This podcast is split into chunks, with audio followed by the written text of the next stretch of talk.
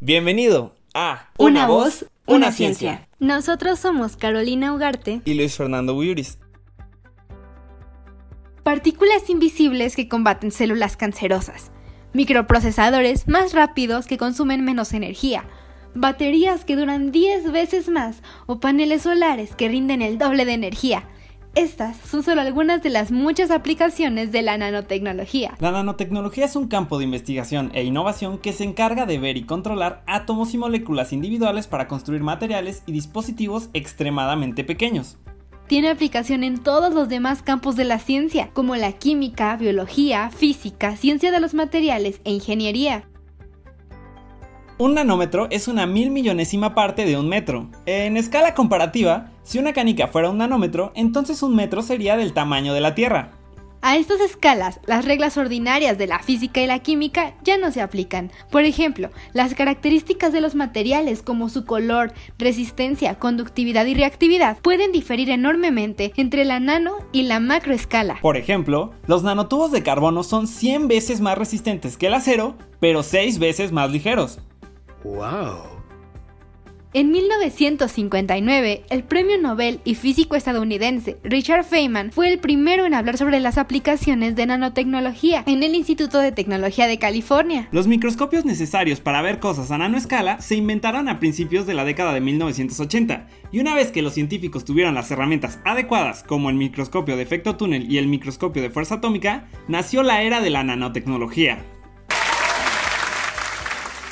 Las aplicaciones pueden ser muy beneficiosas y tienen el potencial de tener un impacto significativo en la sociedad. Por ejemplo, en electrónica los nanotubos de carbono están cerca de reemplazar al silicio. Esto debido a que se podrían fabricar microchips y dispositivos más pequeños, rápidos y eficientes, así como nanocables cuánticos más ligeros, conductores y más fuertes.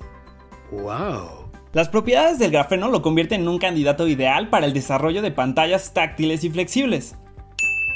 En biomedicina, por ejemplo, las propiedades de algunos nanomateriales los hacen ideales para mejorar el diagnóstico precoz y el tratamiento de enfermedades neurodegenerativas o cáncer. Pueden atacar a las células cancerosas de forma selectiva, sin dañar a las células sanas. También se han usado algunas nanopartículas para potenciar productos farmacéuticos como los protectores solares.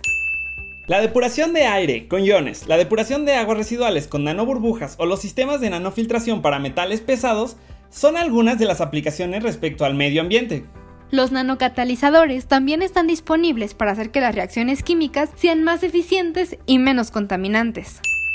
Respecto a la alimentación, los nanobiosensores podrían usarse para detectar la presencia de patógenos en alimentos o compuestos para mejorar la producción de los alimentos, aumentando la resistencia mecánica y térmica, disminuyendo la transferencia de oxígeno en productos envasados.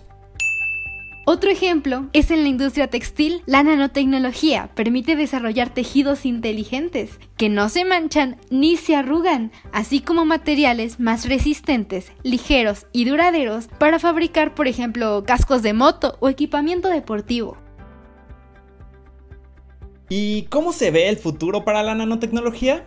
prometedor. Se espera que el sector crezca a nivel mundial, impulsado por los avances tecnológicos, el mayor apoyo gubernamental, el aumento de la inversión privada y la creciente demanda de dispositivos más pequeños. Se espera que Estados Unidos, Brasil y Alemania lideren la industria de nanotecnología en 2024, con una importante presencia en el top 15 de países asiáticos como Japón, China, Corea del Sur, India, Taiwán y Malasia. Sin embargo, se siguen estudiando los riesgos para el medio ambiente, la salud y la seguridad respecto a la nanotecnología.